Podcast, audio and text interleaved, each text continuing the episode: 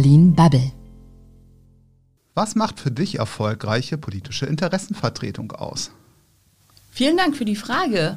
Für mich macht erfolgreiche politische Interessensvertretung ein kontinuierlicher, offener, klarer Dialog zwischen allen Beteiligten aus. Das sagt Manuela Andrea Pohl. Sie ist Leiterin Public Affairs beim GH Pharmahandel.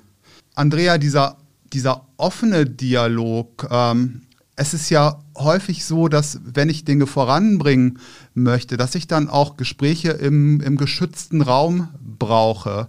Ähm, wie bekomme ich das hin? Also einerseits offen miteinander zu kommunizieren, aber andererseits auch irgendwie so ein sondern so Vertrauen zu schaffen und auch irgendwie halt eine vertrauliche Basis zu schaffen mit politischen Gesprächspartnern.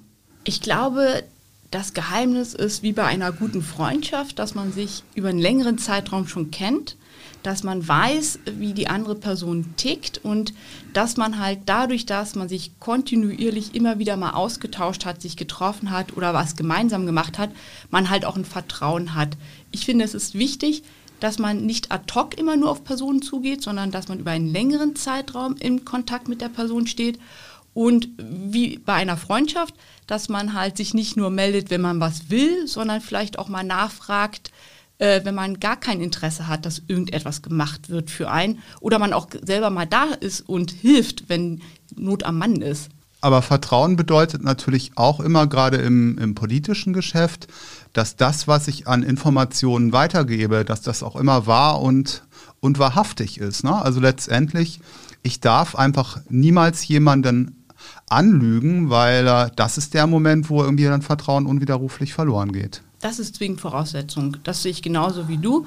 Man muss immer ehrlich sein, Übrigens nicht nur gegenüber Politikern, wir sind auch gegenüber Journalisten, also wenn es in die Öffentlichkeit geht, genauso. Eine Frage muss immer wahrheitsgetreu beantwortet werden und selbstverständlich werde ich auch die Informationen, die ich bekomme, wo mir gesagt wird, bitte zurzeit vertrauensvoll damit umgehen, muss ich mich genauso dran halten, wie ich halt hoffe, dass mein Gegenüber sich dran hält, wenn ich diese Informationen weitergebe. Du arbeitest für den GE Pharma Handel. Da würde mich doch irgendwie mal so ein kurzer, kurzer Elevator-Pitch interessieren. Was macht ihr? Was ist euer Geschäftsmodell? Ja, das mache ich sehr gerne, weil unsere Branche ist tatsächlich eine Branche, die kein Mensch kennt, glaube ich. Der pharmazeutische Großhandel, wo wir mit das führendste Unternehmen sind in Deutschland, ist dafür zuständig, dass Arzneimittel in die Apotheke bekommen. Wir, die GE Pharmahandel, die gemeinsam mit der Alliance Healthcare Deutschland ein Joint Venture gebildet haben vergangenen Jahres, sind dafür zuständig, dass 11.000 Apotheken jeden Tag kontinuierlich mehrmals am Tag Arzneimittel bekommen. Und damit du so ein Gefühl bekommst, in Deutschland gibt es derzeit 130.000 Arzneimittel und wir sind der Logistiker dahinter. Wir sorgen dafür, dass die pünktlich in der Apotheke sind, dann, wenn sie benötigt werden. Wie viele LKWs und Fahrzeuge habt ihr auf der Straße, so roundabout? Das kann ich dir gar nicht genau beantworten, das tut mir leid. Ähm, ich weiß nur, dass äh, wir wahnsinnig viel Kilometer fahren. Wir haben das mal hochgerechnet und ähm, finden das natürlich, wenn man sich die Umweltbilanz anguckt, auch nicht ideal, wissen aber auch nicht, wie man es besser machen könnte, dass wir einmal jährlich äh, die Erde umkreisen mit unseren Touren in der Branche. Die komplette Branche probiert aber auch, um gleich das vorab zu nehmen, umweltfreundlicher zu werden. Also wir probieren energiefreundliche Fahrzeuge einzusetzen, aber wir haben sehr viele Autos auf der Strecke als komplette Branche. Aber damit seid ihr eigentlich viel eher ein, ein Verkehrsunternehmen als ein Handelsunternehmen, oder? Naja, wir müssen unsere Ware irgendwie in die Apotheke bekommen. Das geht nur durch den Verkehr. Äh, aber ich würde uns schon als Logistiker bezeichnen. Kurz nochmal zu den Lagern selber. Ähm, gerade jetzt im Hinblick auf die, auf die Impfstoffe im Bereich Corona, ähm, da war ja auch häufig die Rede davon, oder da ist es irgendwie so, dass das einige Impfstoffe bei enorm tiefen Temperaturen gelagert werden müssen. So das Thema Kühlkette, vielleicht magst du dazu noch so ein, zwei Sätze erzählen, wie das in der Praxis vonstatten geht. Wir haben sehr, sehr viele Arzneimittel in Deutschland, die kühlkettenpflichtig sind und die auch kühl gelagert werden müssen. Also jetzt nicht nur die Impfstoffe, die wir für Covid-19 verwenden, also gegen Covid-19, sondern auch allgemeine Impfstoffe, aber auch andere Arzneimittel. Und das ist Standard. Wir haben in unseren Lagern in der Regel Kühlhäuser. Und diese Kühlhäuser, kommt darauf an, unter welchen Bedingungen das Arzneimittel gelagert werden muss, haben eine bestimmte Temperatur. Und wir garantieren in dem Augenblick, wo die Ware gelagert wird, also eingelagert wird, dass die Temperatur stimmt, aber auch wenn wir sie transportieren. Also wir haben extra Behältnisse, die abhängig davon, wie die Temperatur gerade draußen ist, auch gekühlt werden müssen. Also im Sommer mehr gekühlt als im Winter, damit das Arzneimittel konstant immer die gleiche Temperatur ausgesetzt ist es gab ja, glaube ich, zu Beginn der Impfkampagne irgendwie halt so ein, zwei Fails. Das war, glaube ich, in der, in der Politik, wo Impfstoffe mit äh, so Campingkühlboxen transportiert worden sind in einigen Bundesländern, hatte ich irgendwie gesehen. Das ist prinzipiell jetzt erstmal gar nicht schlimm, weil das, was du als Campingboxen bestell, äh, erzählst oder gesehen hast, vielleicht auf Bildern, das können durchaus geeignete Kühlboxen sein, wenn man innen drin reinguckt. Also sie müssen natürlich eine bestimmte Polsterung haben, sie müssen halt gesichert sein und sie müssen bestimmte Kühlakkus haben. Also so ein, ich sag mal, das, was man kennt äh, aus dem Urlaub, wo man eine Klappbox mit hat, wo man einen Kühlakku reinpackt, das reicht natürlich nicht aus. Aber so ähnlich sehen professionelle Kühlboxen schon aus.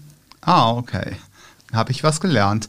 Manuela, dein Job ähm, als, als Public Affairs Verantwortliche wie ist dieser Job im Unternehmen aufgehängt? Also an wen berichtest du? Äh, wie ist irgendwie die, die so Zuständigkeit innerhalb des Unternehmens? Also ich bin direkt den Vorsitzenden der Geschäftsführung unterstellt, also ganz oben sozusagen positioniert. Meine Aufgabe ist es, die Geschäftsführung in allen politischen Dingen zu beraten. Ich berate aber natürlich eigentlich jeden einzelnen Mitarbeiter. Also ich informiere regelmäßig die Belegschaft darüber, welche politischen Entscheidungsprozesse anstehen, was geplant ist und welche Auswirkungen das für uns als äh, pharmazeutischen Großhandel haben kann, aber auch für unsere Kunden, sei es Industriekunden oder auch Apotheker. Aber ich bin halt relativ weit oben im Unternehmen angesiedelt in der Positionierung. Ähm. Wie ist da die Zusammenarbeit mit der Kommunikationsabteilung?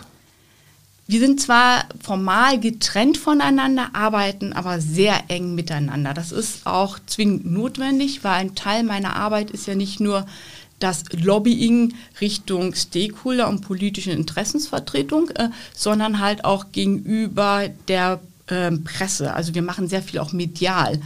Und da muss ich natürlich mit meinen Kolleginnen in der Kommunikation eng zusammenarbeiten. Wir gemeinsam entscheiden, welche politischen Themen wir medial spielen, wie wir sie spielen, ob wir da, weiß ich, eine Presseveranstaltung zu machen, eine Pressemitteilung oder vielleicht auch ein White Paper dergleichen. Oder was wir auch machen, wir äh, brechen Themen runter für unsere Kunden. Wir haben Kundenmagazine und ein Teil meiner Aufgabe ist auch einfach große, komplexe politische Themen so runterzubrechen, dass auch unsere Belegschaft, aber auch unsere Kunden das verstehen. Und das mache ich zusammen mit meinen Kolleginnen in der Kommunikation. Wie ähm, bist du denn in, in Berlin vor Ort? Also wo ist dein, dein Büro? Vielleicht zurzeit ja irgendwie sogar zu Hause, oder? Ja, ich mache so wie viele andere derzeit Homeoffice.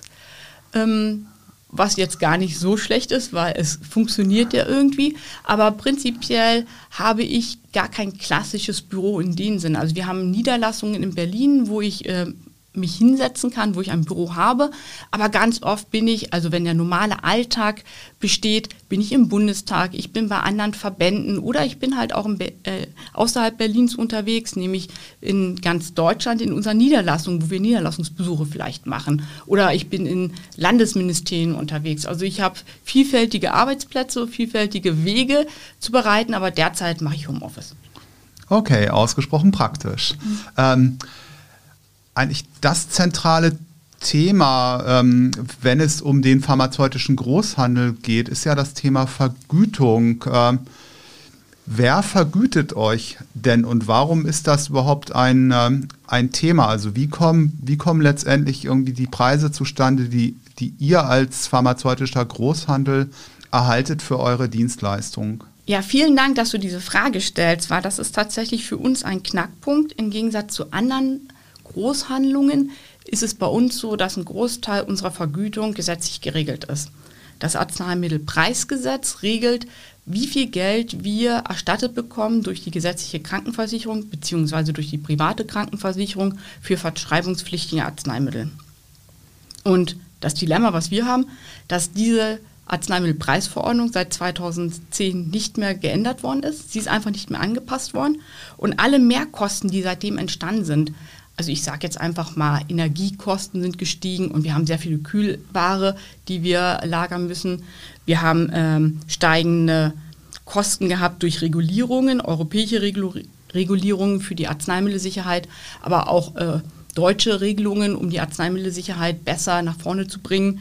Und wir haben natürlich auch so Themen wie Mindestlohn dergleichen gehabt. Äh, und all das, diese Kosten können wir nicht umlegen auf unser ähm, Arzneimittel, weil das ist ja gesetzlich geregelt, wie viel Geld wir dafür bekommen. Wie ist es denn mit den, mit den teuren und mit den preisgünstigen Arzneimitteln? Also bekommt ihr da unterschiedlich viel Geld, wenn ein Arzneimittel mehrere tausend Euro kostet oder nur einige Euro? Tatsächlich ist es gleich.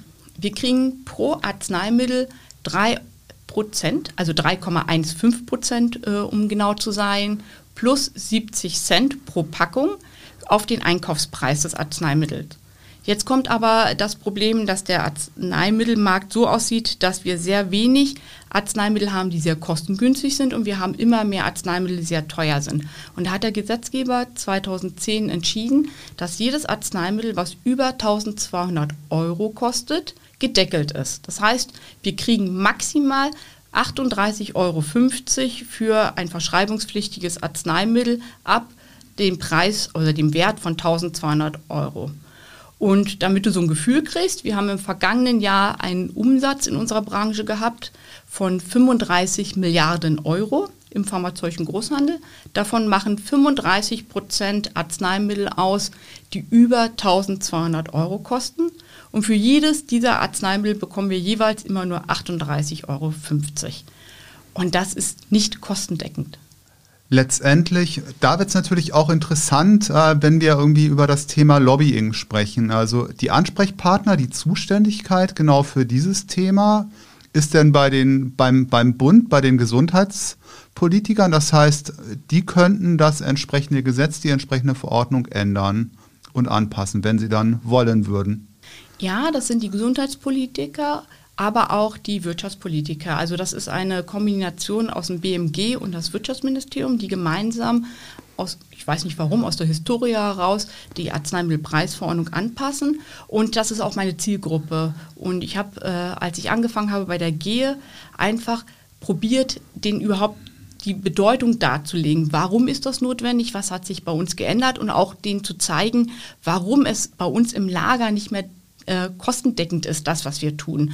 Und ähm, da war halt ein Weg, dass wir die Türen sozusagen geöffnet haben und Unternehmensbesuche eingeleitet haben. Wir haben sehr, sehr viele Politiker mittlerweile durch unsere Lager geführt und ihnen einfach gezeigt, damit sie sehen, wie wird ein Arzneimittel eingelagert, wie wird es weiter verarbeitet von uns, indem wir es halt vorbereiten für den Transport, wie liefern wir es aus in die Apotheke und ihnen dann halt auch äh, eine Relegation gezeigt, einfach von Arzneimitteln. Also wenn man so eine Packung in die Hand nimmt und man sagt den Politikern, die ist 60.000 Euro wert. Bitte lassen Sie sie nicht fallen.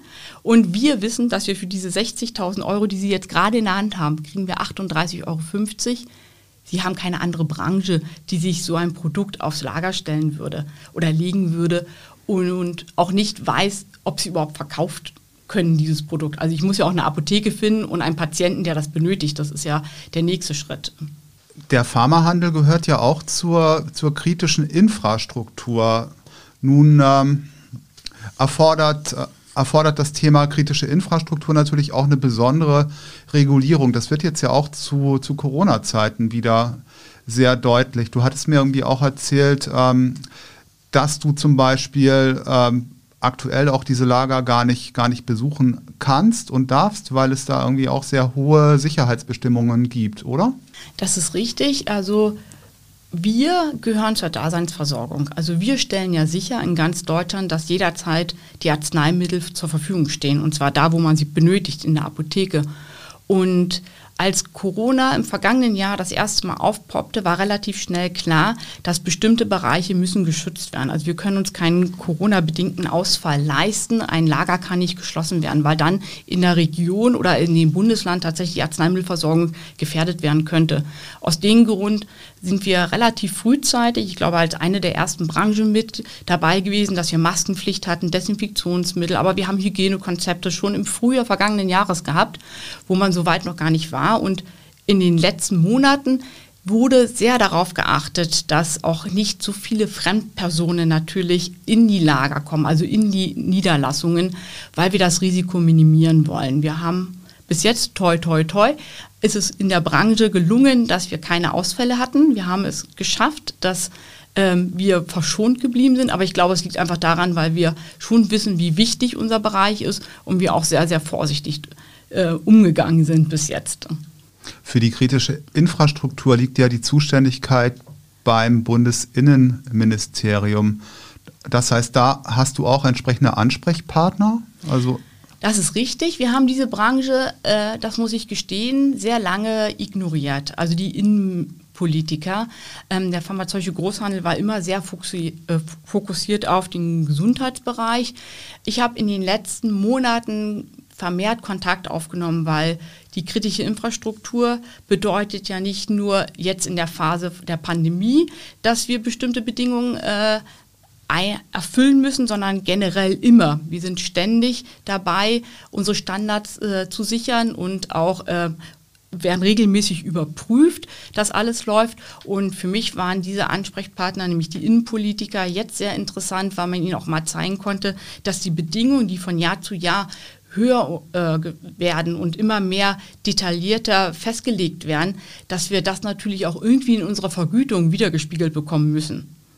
Mehr Sicherheit, höhere Preise. Lass uns noch mal ein bisschen äh, gezielter über das Thema Lobbying, ähm, Schrägstrich politische Interessenvertretung sprechen. Du hattest ja die Unternehmensbesuche bereits angesprochen und irgendwie halt auch, auch mir schon geschildert, warum das irgendwie so gut funktioniert. Ähm, wie sieht denn so ein, so ein Politikerbesuch in der Praxis aus? Ja, das, äh, das kann ich dir gerne äh, kurz erläutern. Also ich glaube, weil unsere Branche im Hintergrund arbeitet und keiner genau weiß, äh, was sie macht und auch der versierteste Gesundheitspolitiker hat eigentlich kein Bild vor Augen.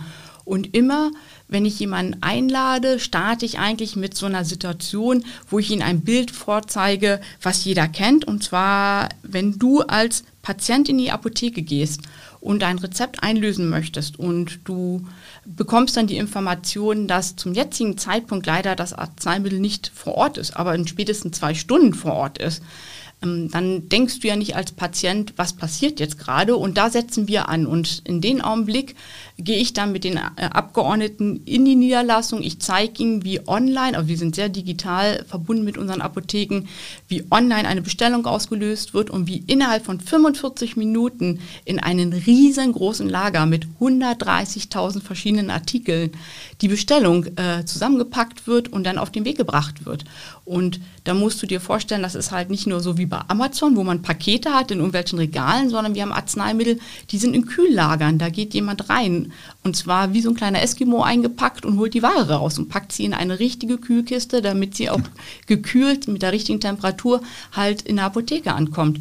Oder sie haben in der, äh, ganz oft auch in der Apotheke Arzneimittel, die unter das Betäubungsschutzgesetz fallen. Das heißt, äh, man hat äh, Arzneimittel, die sind in einem sicheren Bunker. Da muss man eine Bürokratie dahinter noch beachten. Also jedes Arzneimittel, was wir aus dem Bereich rausnehmen, müssen wir dokumentieren. Wir müssen die äh, Landesopiumstelle darüber informieren, dass wir dieses Schmerzmittel gerade an eine Apotheke liefern. Die Apotheke muss kennzeichnen und gegenzeichnen, dass sie dieses Schmerzmittel erhalten hat. Weil es ist halt fatal, wenn das vielleicht auf den Schwarzmarkt kommt und dann vielleicht in den Drogenhandel reinkommt. Also da ist sehr, sehr viel Bürokratie zu berücksichtigen. Und wir machen das innerhalb von 45 Minuten, weil spätestens nach zwei Stunden muss der Patient das Arzneimittel haben.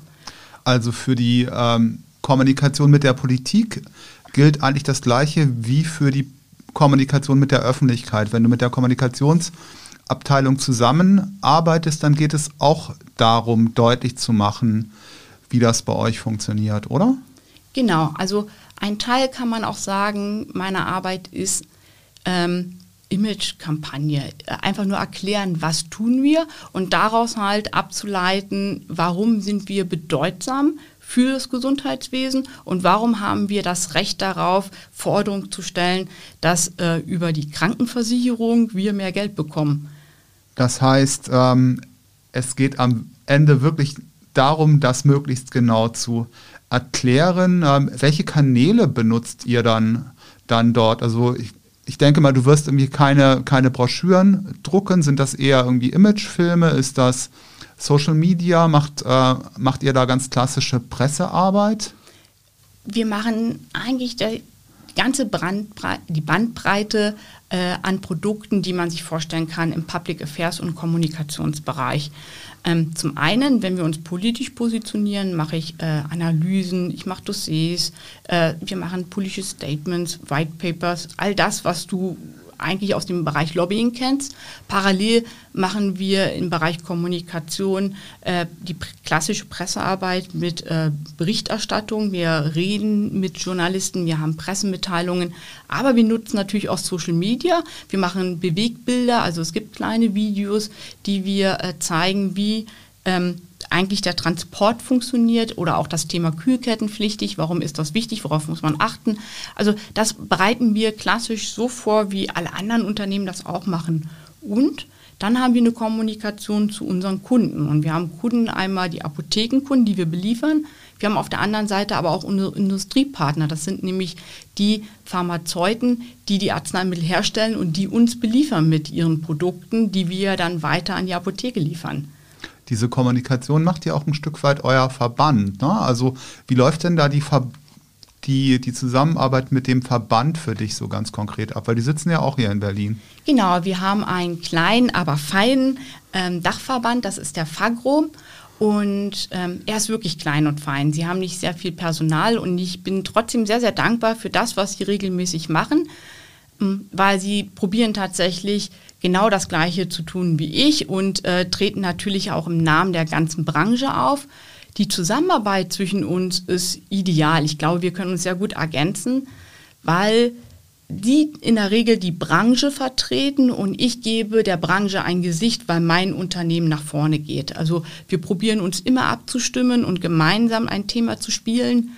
Manchmal kommt es vor, dass äh, unser Dachverband, der Fagro, keine Branchenlösung hat oder wir uns gar keine äh, Meinung zu diesem Thema bis jetzt gebildet haben, dann habe ich ein bisschen den Vorteil, dass eventuell mein Unternehmen eine Positionierung schon hat und wir damit in, zuerst auftreten können. Aber in der Regel versuchen wir gemeinsam das Thema zu spielen. Wie sieht die Zusammenarbeit mit, mit anderen Unternehmen aus der Pharmaindustrie aus und mit den Apothekerverbänden? Das ist sehr nett, dass du das fragst, weil ich finde, das ist wahnsinnig wichtig, dass man sich nicht nur isoliert betrachtet äh, und nach vorne geht, sondern dass man halt auch guckt, was links und rechts um einen herum ist. Und wir arbeiten sehr eng. Also ich persönlich arbeite sehr eng zusammen mit den Apothekerkammern oder mit der ABTA, die als Bundesverband für die Apotheker zuständig ist. Darüber hinaus aber auch mit allen Verbänden aus der Industrie, aus der Pharmaindustrie, das ist der BAH, der VFA, Progenerika, also all die Verbände, die sind meine Ansprechpartner. Und wir probieren gemeinsam oft auch Themen zu spielen, weil in dem Augenblick, wo der Gesetzgeber eine von uns äh, mit irgendeiner Regularie äh, anspricht, sei es irgendwie die Apotheke, sei es die Industrie, sind wir eigentlich alle drei mit betroffen, entweder direkt oder indirekt. Und in der Regel müssen wir gemeinsam eine Lösung finden oder müssen Angebote machen für die Politik. Und für mich war es von vornherein wichtig, dass ich Kontakt aufbaue zu diesen äh, Verbänden und Stakeholdern und dass wir gemeinsam gucken, dass wir uns gemeinsam positionieren bzw. uns äh, absprechen. Das ist dann natürlich auch viel effektiver im politischen Raum, Raum ne? weil letztendlich es so natürlich viel praktischer ist für das Bundesgesundheitsministerium oder für andere Gesundheitspolitiker. Die müssen dann nämlich nicht mehr die Positionen und Interessen verschiedener Verbände und Unternehmen abwägen, sondern haben irgendwie eine gemeinsame Positionierung. Naja, man muss schon sagen, dass die Industriepartner oder auch die Apotheken zum Teil schon manchmal andere Interessen haben als wir als pharmazeutischer Großhandel. Nur wir zeigen ihnen die ganze Kette auf. Also wir versuchen natürlich gemeinsam aufzuzeigen, welche Folgen hat es, wenn man in der Industrie etwas ändert, ähm, welche Folgen hat das dann unmittelbar für den pharmazeutischen Großhandel, unmittelbar für die Apotheke oder andersrum. Und ähm, ich finde, es ist für Gesundheitspolitiker, und das hat man in den Anhörungen, wenn es zum Gesetzgebungsprozess Anhörungen gab, äh, immer wieder gesehen, dass es manchmal gar nicht bewusst war, den einzelnen Abgeordneten, dass halt eine bestimmte Regulierung auch Folgen für die Kette danach hat. Und das können wir halt gemeinsam gut zeigen. Und ich finde, das machen wir in den letzten Jahren sehr, sehr gut. Und mich freut das auch, dass wir da hinter den Kulissen auch ein sehr vertrauensvolles und ehrliche Kommunikation haben. Das ist sehr schön. Das ist eigentlich fast so ein kleiner Zirkelschluss zu meiner Einstiegsfrage. Ich habe zum Abschluss, weil wir sind irgendwie bereits äh, fast durch, noch drei ganz kurze Fragen, die du einfach ähm, entscheiden kannst und dann gerne mit einem kurzen Satz begründen. Bist du eine Lobbyistin oder bist du eine Interessenvertreterin? ja, was für eine Frage. Also ich würde sagen, als Brückenbauerin zwischen meinen Arbeitgeber und den Entscheidungsträgern helfe ich, Prozesse zu beeinflussen und dann würde ich ganz klar Lobbyistin sagen. Wo ist es in Berlin schöner? Am Gendarmenmarkt oder am Pariser Platz? Hm. Ich würde sagen eindeutig Pariser Platz, weil von hier aus erreiche ich alles fußläufig, was für mich wichtig ist. Das ist das Kanzleramt, der Reichstag, die Bundestagsbüros, aber auch das Europahaus, also das Informationsbüro des Europäischen Parlaments, die Ministergärten, wichtige Botschaften, also eindeutig Pariser Platz. Schauen wir noch mal ein bisschen in die SPD. Wenn du dich entscheiden müsstest, wer macht einen besseren Job? Ähm, Novabo oder Saskia Esken? Ehrliche Antwort, ich würde sagen, keiner von beiden. Also ja, das klingt jetzt hart, aber ich hätte mir echt gewünscht für die SPD, dass sie sich ein Team suchen, das irgendwie frischer, moderner auftritt und ähm, irgendwie den Zeitgeist besser trifft. Also das, ich glaube, ich darf die Kritik äußern. Ich bin ja selber SPD-Mitglied und ich, ich bin nicht so glücklich mit dem, was wir gerade haben. Ja, vielen Dank, ähm, Manuela, für, die, für das interessante Interview und für die, für die offenen Worte. Liebe Zuhörerinnen, liebe Zuhörer, das war der Berlin Bubble Interview Podcast. Wir freuen uns über äh, Follows, wir freuen uns über Bewertungen und ihr könnt natürlich auch gerne kommentieren und Fragen stellen. Alles Gute und bis bald, bis zum nächsten Mal. Das war Berlin Bubble